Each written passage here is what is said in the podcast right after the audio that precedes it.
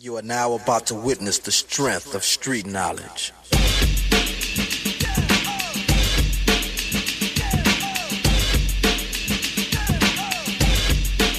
Connaissez-vous Equiresources Equiresources, c'est le service emploi orientation de l'IFCE.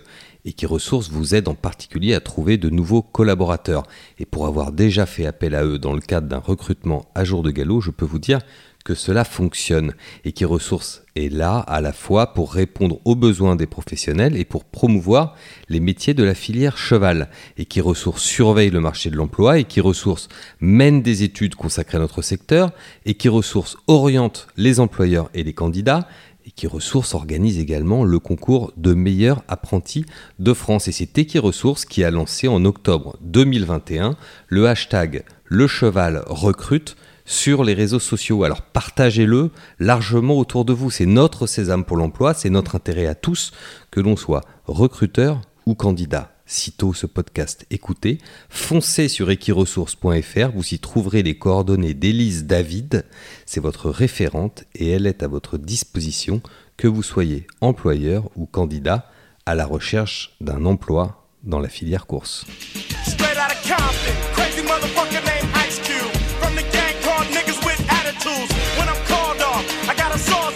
Bonjour à tous et bienvenue dans le talk de JDG Radio. Nous sommes très heureux de vous retrouver en ce lundi 31 janvier 2022 avec moi autour de cette table Anne-Louise Échevin, Bonjour à tous. Adeline Tata Gombo Bonjour Maëlle, bonjour à tous. et Christopher Galmiche. Bonjour à tous. Nous rejoindra également en seconde partie d'émission Adrien Cunias pour parler notamment des croisements. On sait que c'est un sujet particulièrement important en cette période de l'année. Euh, Adeline, euh, on commence avec vous puisque euh, vous êtes directrice de la rédaction, donc à tout seigneur, tout honneur. On va parler d'un Ah, sujet d'actualité. Sujet d'actualité, puisque Jour de Galop l'a annoncé dimanche en deuxième partie d'après-midi, euh, Equidia a un nouveau patron. Oui, on sait que Arnaud de Courcelles a rejoint en tout début d'année BFM Business, donc il fallait lui, lui chercher un remplaçant. Enfin, l'institution était sur le dossier depuis quelques semaines déjà. Et donc le nom qui, qui est sorti, c'est celui de Pierre Robert. Donc euh, on va peut-être un peu expliquer son parcours parce que, bon, à moins de, vraiment travailler dans le monde de la télévision, ce nom va pas vous dire grand-chose. Donc euh, Pierre Robert, ce qui est intéressant, c'est qu'il a, il a œuvré euh, en tant que directeur général ou directeur général délégué dans des grandes chaînes qu'on pourrait qualifier de populaires, notamment euh, W- W9, pardon, qui fait partie du groupe euh, M6, mais on l'a vu aussi euh, à l'équipe euh, 21 et à Orange Sport. Donc sa, enfin, sa nomination, enfin, en tout cas le choix de, cette, euh, de ce profil-là traduit euh, quand même une certaine ambition pour, E- pour Equidia. J'imagine que vous êtes d'accord avec moi, Mayel. C'est quelqu'un qui a une cinquantaine d'années. Alors, Anne-Louise, Oui. vous avez beaucoup ri parce que quand on a publié son nom dans, dans Jour de Galop, on l'a accompagné d'une photo d'archive qu'on a trouvée sur, euh, sur Internet. C'est une est- vraie photo d'archive. Voilà, alors manifestement, elle était un petit peu ancienne. Oui, a priori, c'était, elle date euh, plutôt première partie des années 2000, donc euh, ce n'est pas un vampire, ne vous inquiétez pas. D'accord, donc en fait, il a 30 ans sur la photo, mais 50 ans en vrai. A priori, c'est ça, oui. Bon, s'il a 50 ans, Adeline, pourquoi j'insiste sur cet âge? C'est Parce que dans l'histoire d'Equidia, voilà, dans l'histoire d'Equidia, c'est probablement le directeur général qui aura été le plus expérimenté. Il faudrait, pour euh, avoir quelqu'un à peu près du même niveau d'expérience, remonter à très loin, France Course avec José Coves à l'époque. Mais depuis, la- la- les sociétés mères avaient plutôt fait le choix de directeurs plus jeunes, qui étaient en début de carrière. Lui, c'est plutôt quelqu'un euh, confirmé. Enfin, D'ailleurs, Arnaud de Courcelles était, je sais pas quel âge il a. euh, Arnaud de Courcelles était plus jeune, mais, plus jeune, mais, mais- mais Laurent Échinger, qui, qui avait précédé également, Éric Brion, quand, Quand il, il a été arrivé, nommé, oui. était, était plus jeune Mm. également. C'était plutôt un poste de début de carrière. Là, le fait d'avoir quelqu'un de plus confirmé, pour vous, c'est quelque chose de, de positif? Bah, le positif, surtout quand on voit sa, justement sa carrière. Et alors là, dernièrement, il a, il a créé son, sa société de conseil qui est spécialisée dans la restructuration, dans le management, enfin, par rapport évidemment dans le, dans le domaine des médias, du divertissement et du sport. Donc, enfin, c'est vrai qu'il a, il a un CV qui, qui interpelle. C'est pas, euh, pas un petit nouveau qui arrive euh, pour la première fois dans le monde euh, télévisuel. Et Manifestement, le souhait de l'institution, ça a été d'avoir un- un- une période d'intérim très courte avec Equidia, puisque Arnaud de Courcelles a quitté la chaîne à la fin de l'année 2021. Oui, ou tout Dès début le- 2022. Tout début sais plus. 2022, le, son successeur est déjà trouvé euh, fin janvier, euh, début février. D'après nos informations, il devrait arriver à son poste ce mercredi, cette semaine, donc le, le 2 février. Ce qui n'est pas le cas au PMU, hein, où la période d'intérim est plus longue. Hmm. et où on dit Mais euh, oui, le PMU, j'allais dire, c'est c'est presque statutaire. Je suis pas sûr que le, que le poste de directeur général d'Equidia se soit inscrit comme ça dans les, euh, dans les statuts. Enfin, je, m'avance peut-être un peu. Euh, mais oui, enfin, Equidia sera pas resté longtemps sans, sans patron à la barre.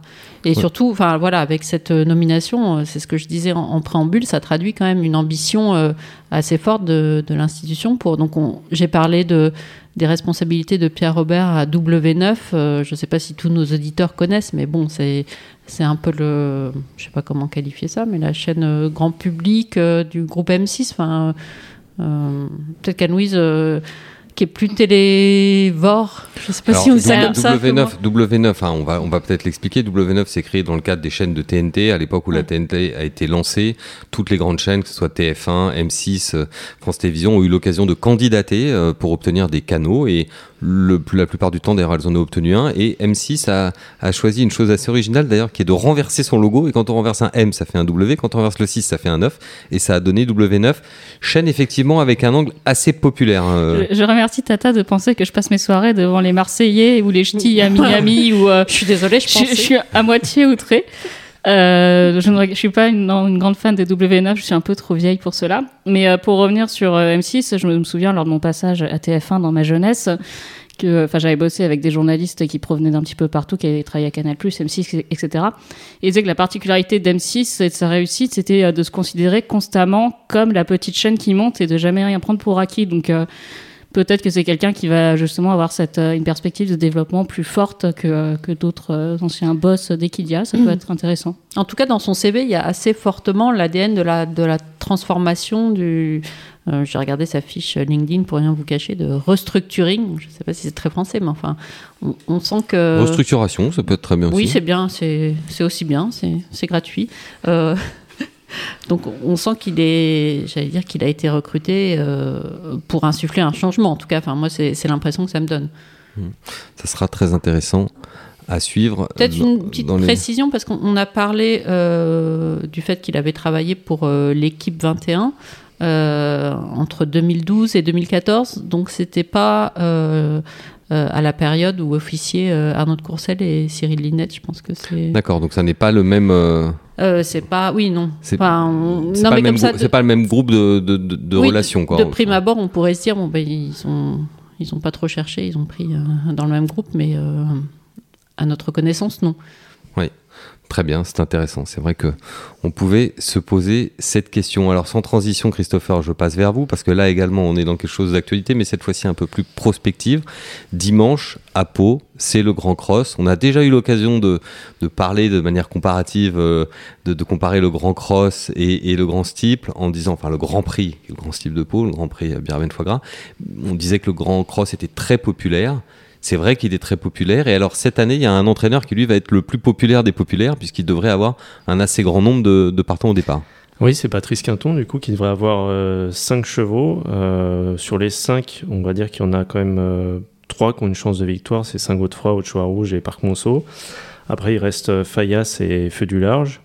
Euh, Saint-Godefroy, c'est un peu l'ogre du cross euh, qui s'est révélé la saison dernière. Il est encore jeune. Ils ont préféré le préserver pour attendre cette année courir le Grand Cross. Invaincu à une exception près. Il n'a Voilà, perdu qu'une fois. Et encore, il a perdu de, un tout petit nez en étant respecté. Donc euh, voilà, c'est vraiment euh, le cheval qui est très très emballant euh, dans la course. En plus, il est associé à Félix de Gilles, donc euh, logiquement, il va pas y avoir de problème de GPS sur les 6300 C'est vrai, c'est vrai qu'en cross, c'est toujours un peu le problème, hein, les erreurs de parcours. Et, et on se met à la place des jockeys, c'est toujours difficile. hein. Bah, c'est assez bluffant de voir. Enfin, moi-même, à mon petit niveau, j'avais du mal à, à retenir des, des parcours de CSO. Alors, je me dis, retenir des, des 6300 mètres, bon, faut, faut y aller. Mais euh, pour revenir sur Patrice Quinton, c'est quand même déjà un exploit avant même euh, le départ de la course de présenter 5 chevaux euh, à ce niveau-là, parce que bon, là, c'est le Graal du cross, et on parle comme si c'était un. On si on comparait, ce serait un gros pas en place. Et au-delà du fait que voilà, il y a l'ambiance qui va avec, c'est ça aussi qui fait que tout le monde veut gagner le Grand Cross à Pau, c'est que les tribunes, généralement, il y a 7-8 000 personnes.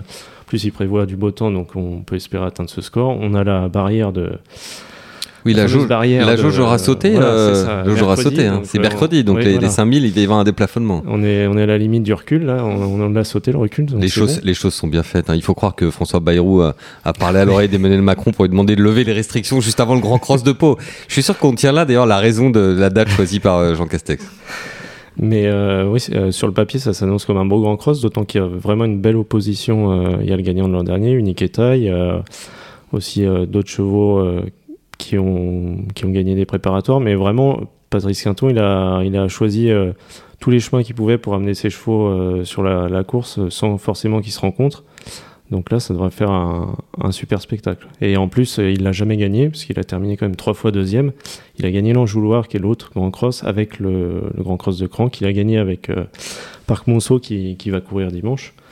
Donc s'il pouvait le gagner, alors, il, il aurait fait le triptyque, sachant qu'il a déjà gagné à la fois la, Crystal Cup et le, trophée national du cross à plusieurs reprises. Donc il, il a plus... Enfin, je qu'il a, plus grand chose à gagner pour compléter euh, son palmarès euh, en cross, d'autant que le cross est vraiment une spécialité euh, franco-française, parce qu'il y en a, il y en a, c'est ce qu'on se disait avec Félix, il y en a trois ou quatre à Cheltenham et c'est tout en Angleterre, donc euh, en voyant large, et à Punchestone, euh, ça doit être la même chose, donc euh, c'est... Il n'y a pas de fromage là-bas. hein. Voilà, il n'y a pas de fromage, il n'y a pas les fameux fromages de Pau, il n'y a pas le, le Volpool, la- les Peut-être pour nos euh, auditeurs qui sont un peu moins familiers du, du cross, est-ce que vous pouvez nous rappeler ce qu'est un fromage? C'est pas un énorme bris dans lequel il faut marcher sous peine d'être euh, disqualifié. hein. Non, en fait, c'est euh, deux obstacles. Un obstacle sur lequel le, le cheval va monter. Ensuite, on descend, comme s'il y avait une route, simplement qui coupait l'obstacle. Et on remonte. Après, en fait, c'est un contrebas et un contre-haut. Enfin, contre Oui. contrebas. Oui, ce qui demande, comme beaucoup d'obstacles de cross, beaucoup d'agilité, à la fois de la part du cheval, beaucoup d'adresse et, et de la part de son, de son cavalier aussi. Voilà, et en fait, euh, il y a même des chevaux euh, qui avalent carrément, qui sautent l'obstacle, euh, la, la deuxième partie de l'obstacle, comme si c'était un, un vrai obstacle, pas, pas en marchant dessus. quoi. Mais alors comment on fait? Parce qu'on sait qu'en cross, un des problèmes, à la fois ce sont des chevaux qui durent longtemps, mais c'est aussi des chevaux qu'il faut savoir garder longtemps. Comment on fait pour en avoir autant au top niveau euh, co- comme a fait Patrice Quinton? C'est une gestion spécifique de l'écurie c'est... euh, Bah, je pense, une manière de travailler euh, le cheval et puis aussi de savoir les faire vieillir. ça, c'est le plus important. L'année dernière, ils auraient très bien pu courir Saint-Godefroy et peut-être que le cheval, il, serait passé à cause de ce course-là parce qu'il serait tombé contre des chevaux endurcis. Là, c'est à la fois, je pense, savoir faire, le faire vieillir, l'entraînement, peut-être aussi beaucoup de fond, euh, la qualité du saut et, euh, et puis après. euh, Oui, c'est ça. Il y a une question de. Enfin, avant de le, faire vieillir, il y a une question de dressage qui doit être euh, euh, fondamentale. Enfin, et après. il faut euh, des chevaux qui soient particulièrement agiles. Enfin, j'imagine que ça demande un, un travail le matin et peut-être une qualité aussi de cavalier d'entraînement euh, important. Enfin, Oui, je pense que c'est vraiment euh, au-delà même de. En général, en obstacle, il faut quand même avoir des bons cavaliers, euh, Mm. Que ce soit pour toutes les le matin spécialités. Et le matin ou Mais pour le cross, encore plus. Il y a même certains entraîneurs euh, qui sont peut-être facilités dans leur manière de, de faire pour arriver en cross, parce que je pense à William Menet qui aura euh, Jocrac à la motte euh, dimanche. Lui, ses chevaux, il, il m'avait expliqué, sautent dès l'âge de 3 ans, euh, des obstacles de cross, pour, pour bien lever les jambes, pour bien faire attention à ce qu'ils font. Donc après, c'est sûr que si le cheval est un peu limité en way ou en steeple, il, il va, il va sûrement se souvenir de ce qu'il a fait quand il était jeune et, et cross, ce sera une formalité. Et puis après, il y a aussi la publicité euh, qui parle pour, pour Patrice Quinson parce que il a gagné euh, la, Crystal Cup quasiment toutes les éditions. Il a, il a gagné le, trophée national du cross. Enfin voilà, on sait que euh, si on a un bon cheval de cross et qu'on le met chez Patrice Quinton, euh, va pas y avoir de pas, pas y avoir d'embrouille, on va dire. Ce qui est toujours impressionnant en cross d'ailleurs, c'est que euh, c'est cette capacité de, de, de se relancer, de réaccélération des chevaux, parce qu'il y a certains obstacles ils sont- qu'ils sont tellement obligés de respecter qu'on a l'impression que le cheval est presque un peu à l'arrêt, euh, à la réception, et à chaque fois il se relance, et c'est c'est assez incroyable. Sportivement, c'est c'est quelque chose, quoi. C'est vraiment des athlètes. euh. Bah, c'est la fluidité, euh, c'est vraiment la, la- la spécialité dans laquelle le- la moindre faute pardonne pas. Il faut que tout se passe euh, de manière fluide et, et après quand en plus y a un- on a un cheval qui est capable d'accélérer comme le fait Saint-Godefroy sur le plat, c'est là c'est- il n'y a pas grand chose qui peut vous arriver. Alors vous m'a- vous m'avez coupé l'arbre sous le pied, j'allais vous demander, Saint-Godefroy, pourquoi est-ce qu'il mérite d'être le grand favori de la course? Ouais, Ses il- qualités? Ses qualités, c'est Ou sa- son absence de défaut Après, je touche du bois pour, euh, pour son équipe, mais il fait pas une faute. euh, et, et surtout, il a la faculté d'accélérer sur le plat. Je dirais pas qu'il accélère comme un cheval de plat, euh, c'est c'est pas le cas, mais, Il a un très beau changement de il a un vitesse. beau changement de vitesse pour un cheval de cross. Même après, euh, la dernière fois, je crois que c'était 5000 mètres. Euh, même après 5000 mètres, il, il est capable de mettre un, un uppercut. Euh, les autres, en général, ils font leur bout. euh, à Pau, il y a le, le tournant final qui est un peu euh, sec.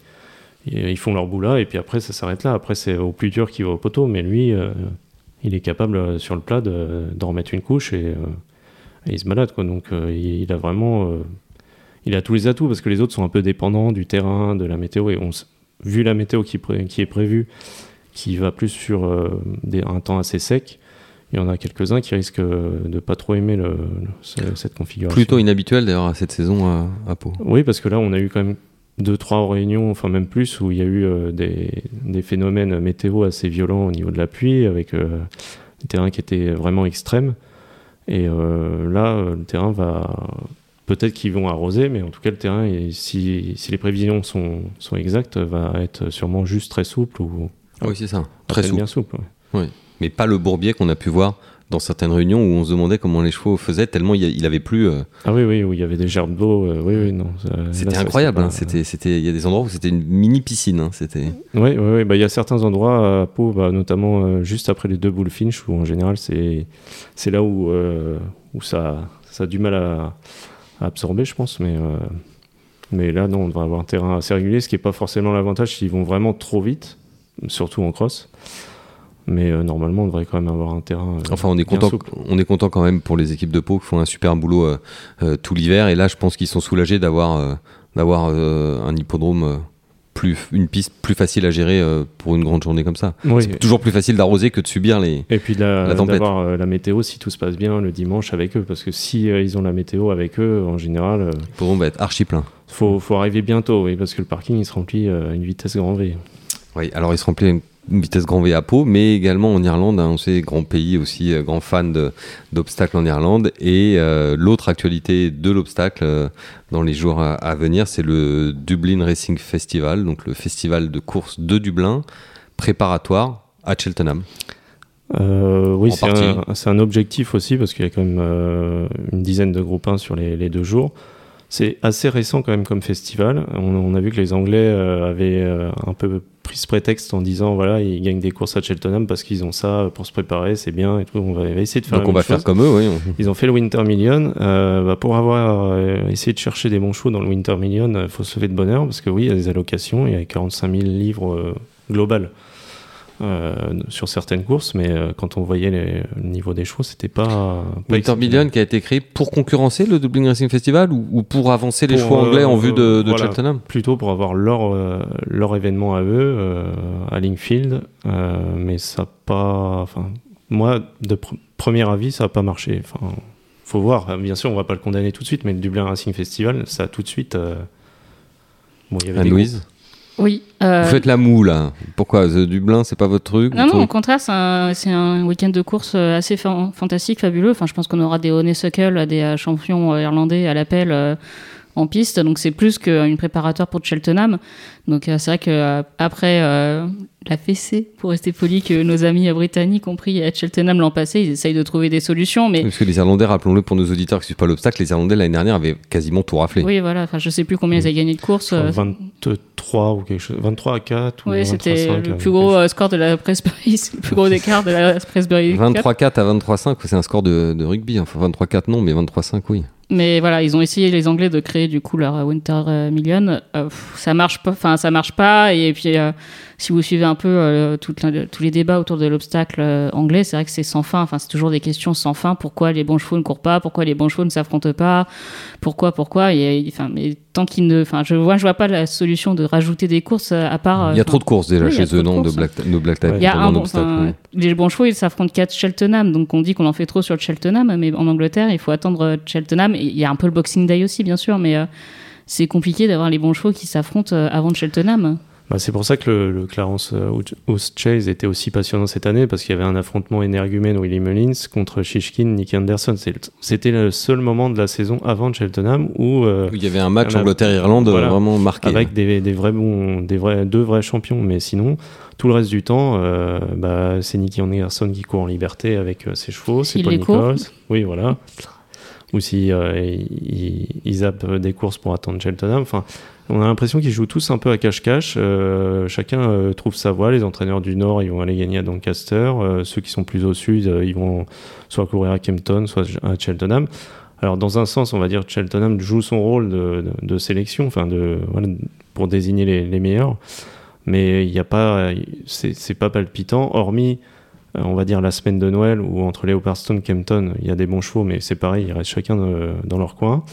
Et après, on attend Cheltenham et, et il y a même certains entraîneurs qui commencent à dire, comme Paul Nichols, non mais c'est pas si grave, si- s'il attend entry, euh, il n'y a, pas de souci. Donc euh, des fois, on a l'impression qu'ils cherchent à se défiler, à, éviter de prendre une raclée à Cheltenham, et, bientôt, si s'ils reprennent une raclée, on se dit, mais dans, un ou deux ou cinq ans, ils, vont se retrouver, euh, les Irlandais, il y aura que des Irlandais, et puis, euh, et puis les autres attendront euh, tranquillement entry.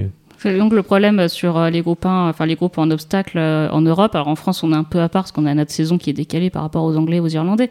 Mais en plat, on a le pattern committee qui est là pour vérifier que déjà les courses de groupe 1 valent groupe 1, enfin que les groupes en général euh, enfin, ont leur rating et valent ce niveau-là. Et le pattern est aussi là pour vérifier qu'on ne s'entrechoque pas et qu'on ne crée pas une concurrence trop grande. Il y a toujours des cas de concurrence, on pense au Sussex face au Marois, etc. Il y a toujours des cas où ça se frotte un petit peu. Mais dans l'ensemble, le programme européen est bien fait pour éviter que euh, tout le monde euh, puisse trop se disperser, tandis qu'en Angleterre et, euh, et en Irlande, il n'y a, pas, y a pas ce, contrôle commun des courses de groupe 1, de groupe. Donc ils sont constamment face à face. Ça donne des courses où il n'y a pas forcément beaucoup de partants, où ça manque de profondeur. Et, et au final, voilà, là, c'est Cheltenham qui arrive et qui, rassemble tout le monde. Mais dans, dans l'attente, c'est enfin, long, quoi. Enfin, tout le monde sauf les, Fran- sauf les Français, parce qu'il n'y a pas en obstacle l'équivalent de ce qu'on peut avoir en plat, des grands meetings comme Royal Ascot ou le week-end de l'Arc de Triomphe ou des Champions Stakes, où toutes les nationalités d'entraînement arrivent pour en, pour en découvrir. Il n'y a pas vraiment l'équivalent, parce que les Français nous- vont très peu à Cheltenham. Bah déjà, il faut pas que le cheval soit vendu. Après, généralement, quand ils sont vendus, ça dépend du propriétaire, mais on le voit avec euh, JP McManus, il reste quasiment jamais en France. Donc, euh, et puis après, il y a le problème du commerce, parce que certains entraîneurs se disent, bah oui, mais si, euh, si ils ont voulu m'acheter le cheval, que moi j'ai dit non et je vais les battre, après, ils vont peut-être plus vouloir m'acheter euh, de chevaux. Donc c'est dommage, parce qu'au final, le commerce prend le pas sur le sport. Donc c'est un peu... c'est un peu dommage parce qu'on a vu qu'on pouvait très bien arriver à les battre. Bon, en cross, on, ça, il n'y a pas de problème, vu que de toute façon, ils en ont quasiment pas. Mais en steeple ou, sur les a- on- je pense qu'on aurait les chevaux largement, parce que faut pas oublier que Willie Mullins, il, vient souvent acheter des chevaux, euh, généralement avec une valeur euh, tr- entre 35 et 45 en plat pour gagner sur les clés. Donc ça, on en a. hein. il, les achète euh, quand même pas mal aussi chez nous. Et puis en steeple, euh, The Fellow, il l'a fait. Donc euh, s'il l'a fait, je vois pas pourquoi d'autres. Et puis après, je parle de The Fellow, mais il y, en a eu d'autres. hein. Il y a eu tous ceux First Goal, Algan, enfin tous ceux qui ont gagné à Kempton aussi. Après, il faut juste euh, que le propriétaire soit d'accord. Parce qu'il faut voir que euh, on a quand même des allocations en France qui sont assez élevées, beaucoup plus que chez eux. Donc euh, après, risquer un cheval sur, euh, sur une course avec des allocations moindres, c'est aussi peut-être ça qui fait que les gens n'y vont pas. Mais c'est sûr que ça, ça devient après un match, euh, nous on s'y intéresse par l'intermédiaire de, des chevaux français. Quoi, de, De l'élevage. Oui, pas de l'entraînement, de Euh, l'élevage.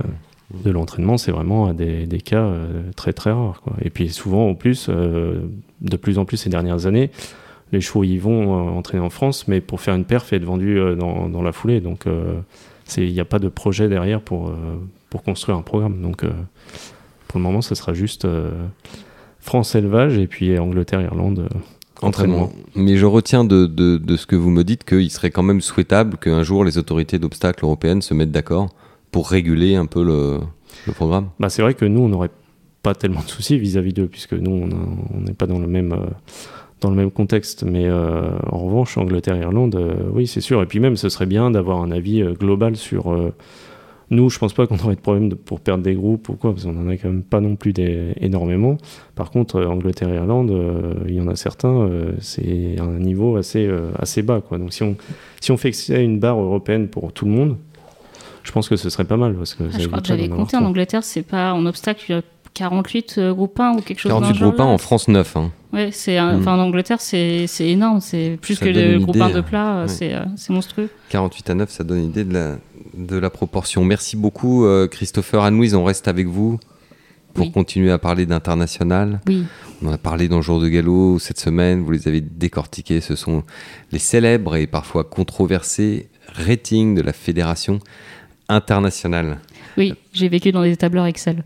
Oui, mais c'était bien d'ailleurs, vous aimez les chiffres Euh, On peut aimer les mots et aimer les chiffres. je- les maths sont pas mes amis, non, mais bon, Excel facilite euh, un peu tout ça. Alors que doit-on euh, retenir de tout cela? Est-ce que c'est pas d'abord et avant tout l'absence de chevaux entraînés en France plus marquée que jamais? Oui, deux chevaux à plus de 120 de rating, Silhouette Quality, c'est très peu.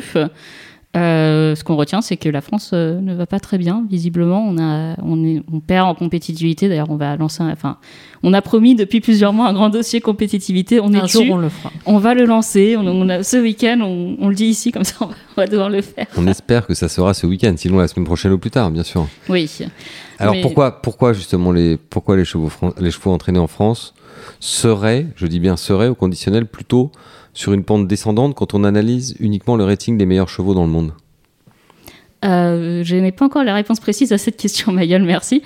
Déjà, je pense qu'il y, a, il y a des nations aussi qui montent. Il y a des nations un peu euh, émergentes qui ne font que monter. On pense notamment du côté de l'Asie où ça continue de se renforcer.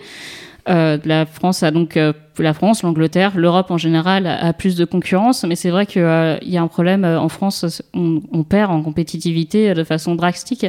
J'avais fait des, j'aime bien les pourcentages du coup. J'avais fait les pourcentages des euh, groupes 1 de français dans le top 20. Donc en 2007, c'était 8,6% des groupes 1 français qui intégraient le top 20 des 100 meilleures courses du monde. En 2017, c'était 4,3. En 2018, c'est 8,6. 2019, 4,3. 2020, je compte pas parce que euh, comme c'était fermé, euh, enfin avec le Covid, euh, c'est- c'est des groupes 1 moins compéti- compétitifs, donc je les compte pas.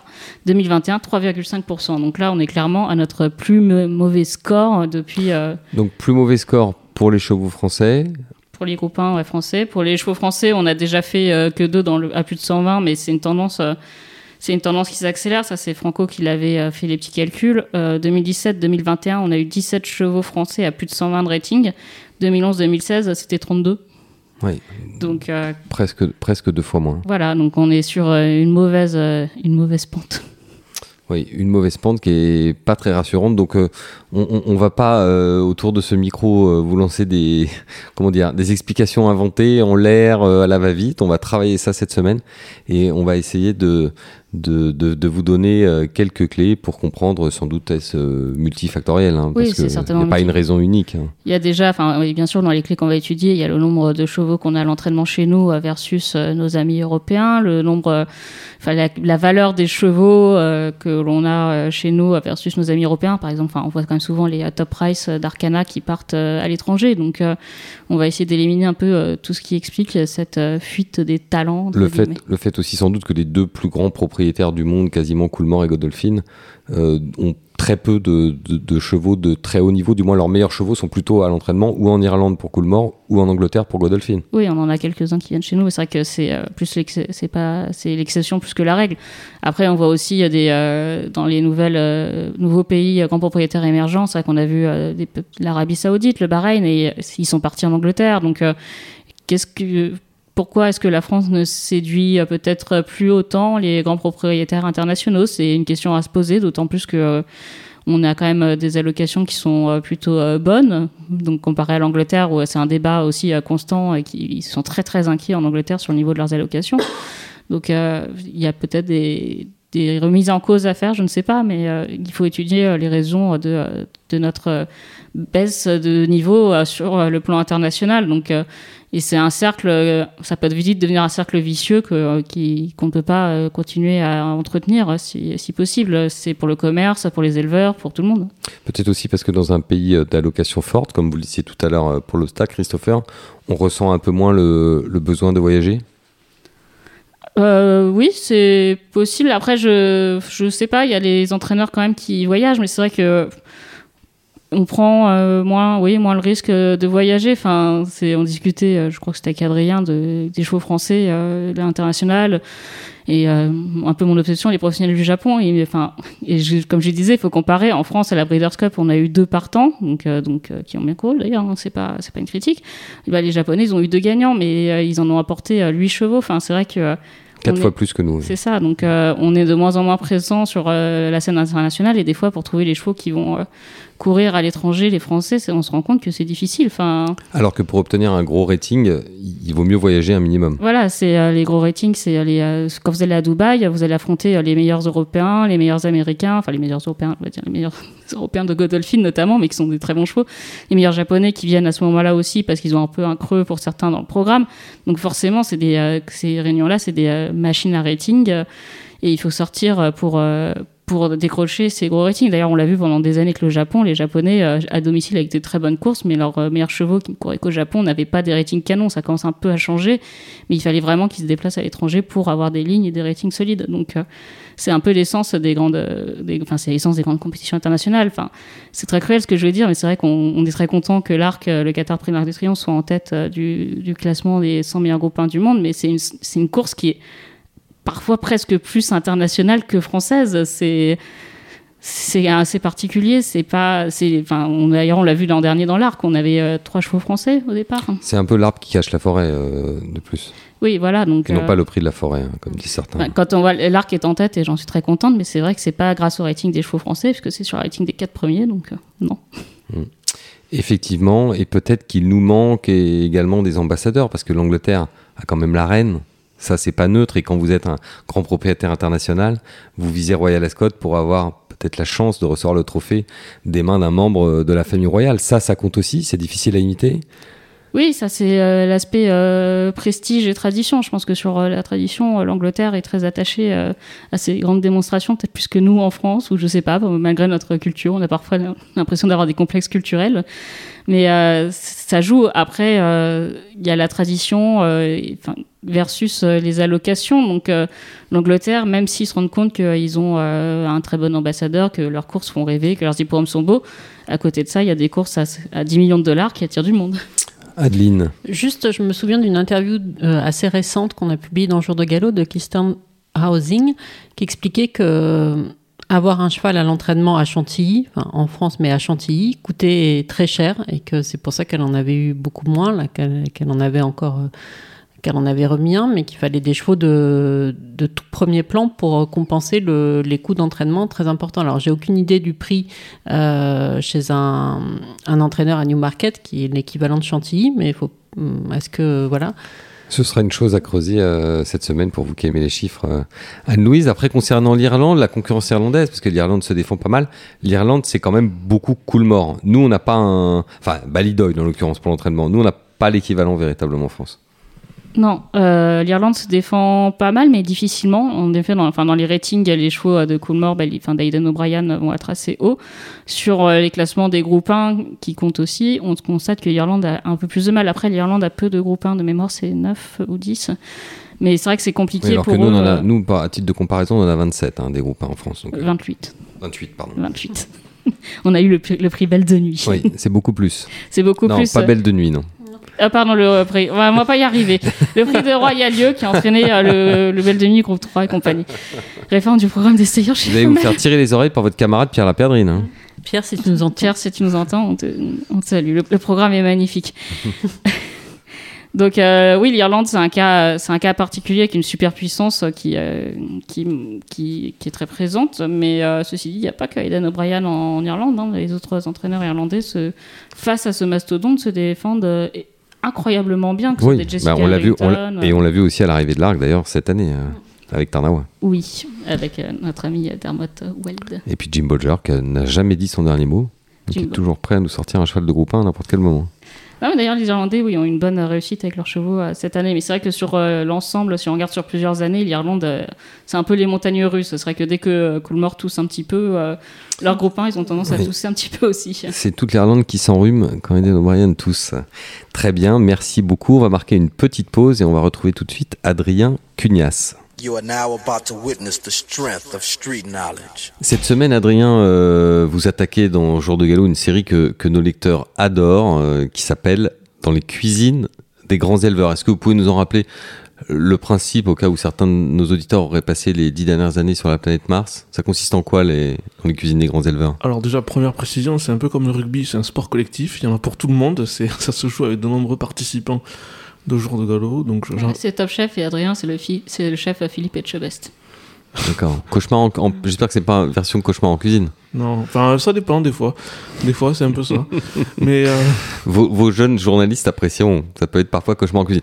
Re- revenons, redevenons sérieux, Adrien. Vous arrivez, voyez, vous arrivez autour de la table et tout de suite ça part en, En sucette. écoutez, quand je peux en, aider. en- en vrille, j'allais dire. j'hésite En pas. sucette pour Tata. Adrien, dans les cuisines des grands éleveurs, c'est surtout, euh, comment dire, en relation avec eux, le fait d'analyser la manière dont ils croisent leurs juments cette année, comment ils les ont croisés, quelles sont leurs stratégies, pour essayer de, tirer des règles, pour essayer de comprendre un peu mieux euh, ce que font les, gens qui sont l'élite de notre euh, métier.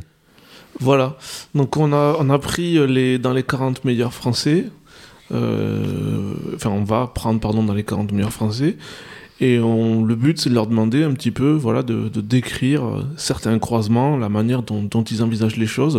Du moins, ce qui est visible. hein, Il y a forcément des petits secrets qu'on n'a pas toujours envie de dire, mais on, on va essayer de, leur, de les pousser à, à faire preuve d'acte de, générosité, de partage de savoir.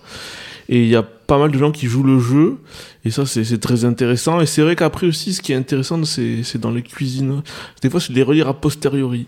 Alors, est-ce que parfois il y a des choses qui ne sont pas dissibles? Oui, et puis il y a des choses inconscientes aussi. Non, mais c'est du tarné. C'est du tarné, dissible. Non, mais alors, je, Non, je- alors, je vais vous donner un, un exemple. Un exemple, euh, enfin, moi qui m'intéresse, je, je me- je m'excuse par avance aux gens que ça va barber, mais je suis sûr que c'est plein de gens que ça va intéresser aussi, donc euh, c'est un sujet clivant. J'ai demandé, j'ai demandé à, à Kirsten Rausing, excuse-moi pour la prononciation euh, de l'anglo-suédois, euh, comment elle avait fait pour faire Alpinista, qui est quand même une, une bonne pouliche, euh, qui a gagné trois groupes 1 l'an dernier. Pour le moins, oui. Correct. Correct. À suivre. Ça. Donc, Elle- Elle a Alpinista. gagné quelques petits groupes en Allemagne, ici et là. Alpinista.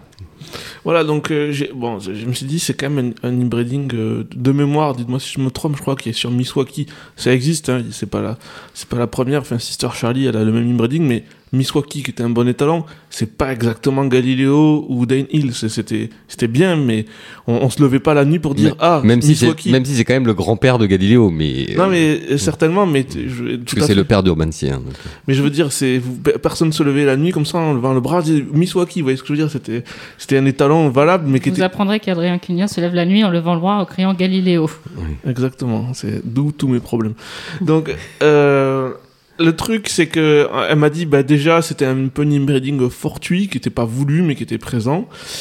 Et ça, c'était un peu compliqué de l'écrire. Et enfin, si je l'ai écrit, mais je veux dire de le dire de cette manière-là. Et c'est aussi, c'est plus une opportunité commerciale d'avoir des Saïd Frankel une année euh, où personne n'en voulait, entre guillemets, c'était la pire année.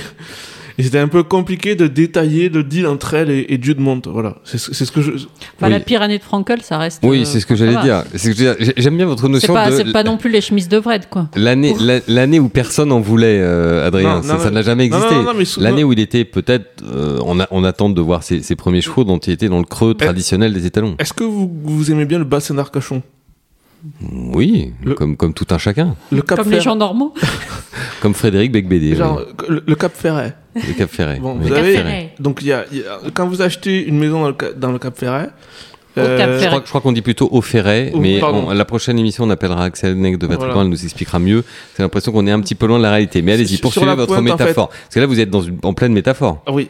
Filé, mais très, très filé. Très filé. Donc, du coup, vous achetez cette maison-là, et en fait, vous savez que théoriquement, l'érosion fait que votre euh, villa de star va disparaître.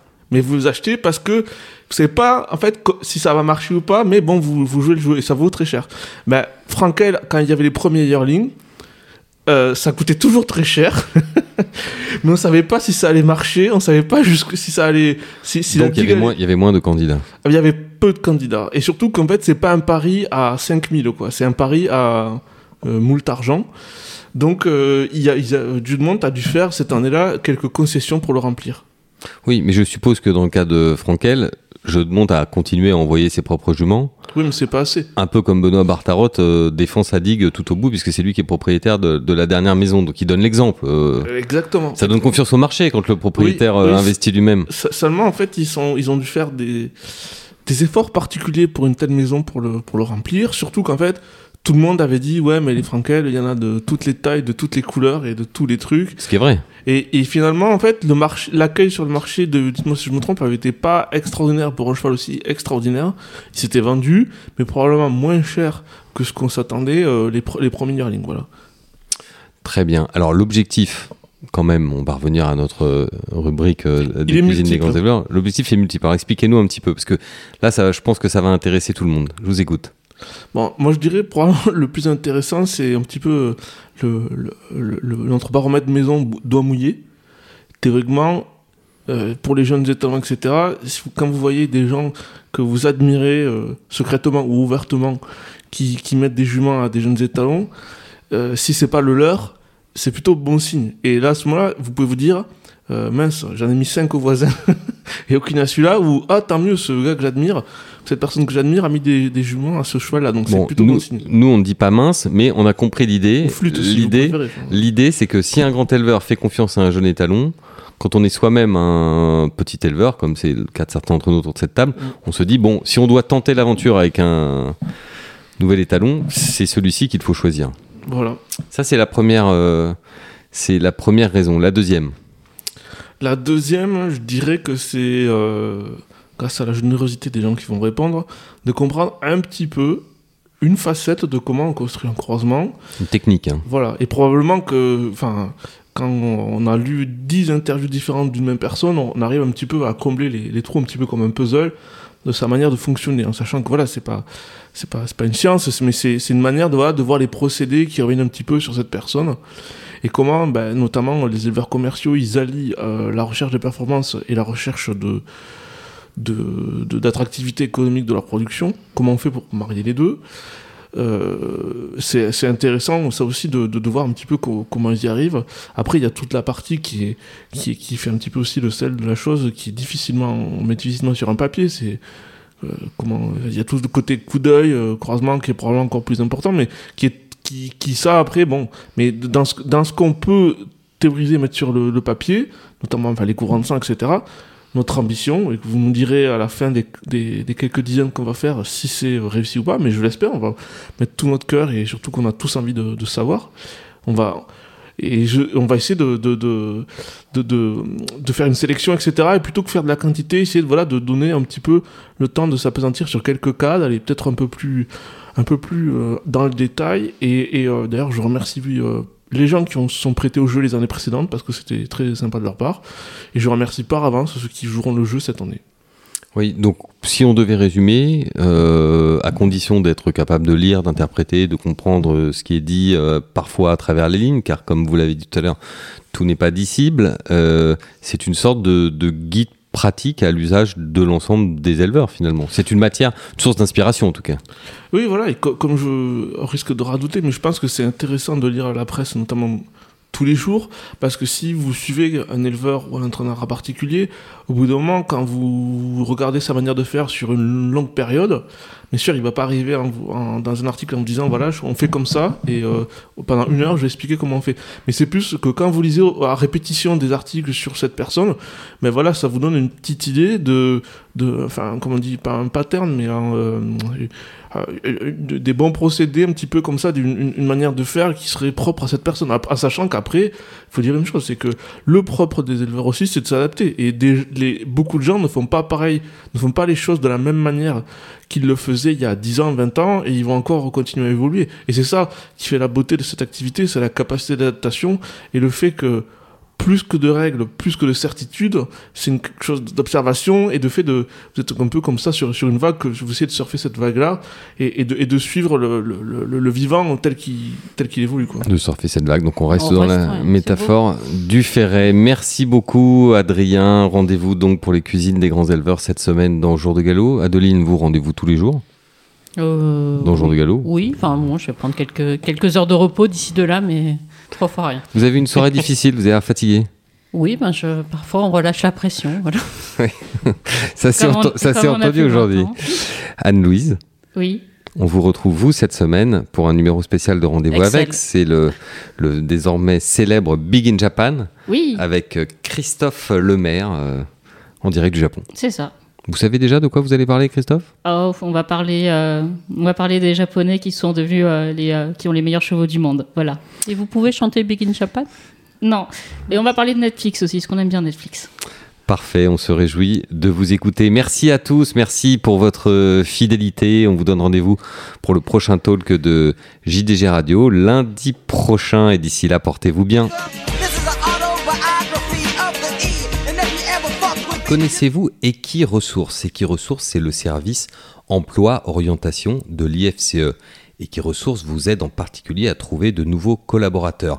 Et pour avoir déjà fait appel à eux dans le cadre d'un recrutement à jour de galop, je peux vous dire que cela fonctionne. Equiresources est là à la fois pour répondre aux besoins des professionnels et pour promouvoir les métiers de la filière cheval. Equiresources surveille le marché de l'emploi, Equiresources mène des études consacrées à notre secteur, Equiresources oriente les employeurs et les candidats, Equiresources organise également le concours de meilleurs apprentis de France. Et c'est Equiresources qui a lancé en octobre 2021 le hashtag Le Cheval recrute sur les réseaux sociaux. Alors partagez-le largement autour de vous. C'est notre sésame pour l'emploi, c'est notre intérêt à tous, que l'on soit recruteur ou candidat. Sitôt ce podcast écouté, foncez sur equiresources.fr, vous y trouverez les coordonnées d'Élise David, c'est votre référente et elle est à votre disposition, que vous soyez employeur ou candidat à la recherche d'un emploi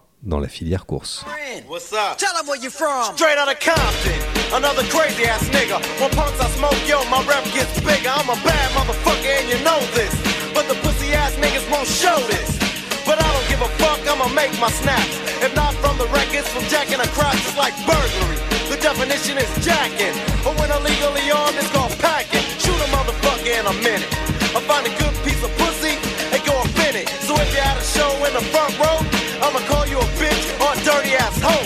You probably get mad like a bitch is supposed to. But that shows me slut and pose to a crazy motherfucker from the street. Attitude legit, cause I'm tearing up shit. MC Red controls are automatic. For any dumb motherfucker, it starts static. Not a right hand, cause I'm the hand itself. Every time I pull an AK off the shelf,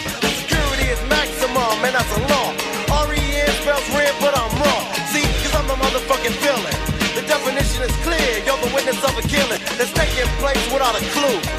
And once you're on the scope, yeah,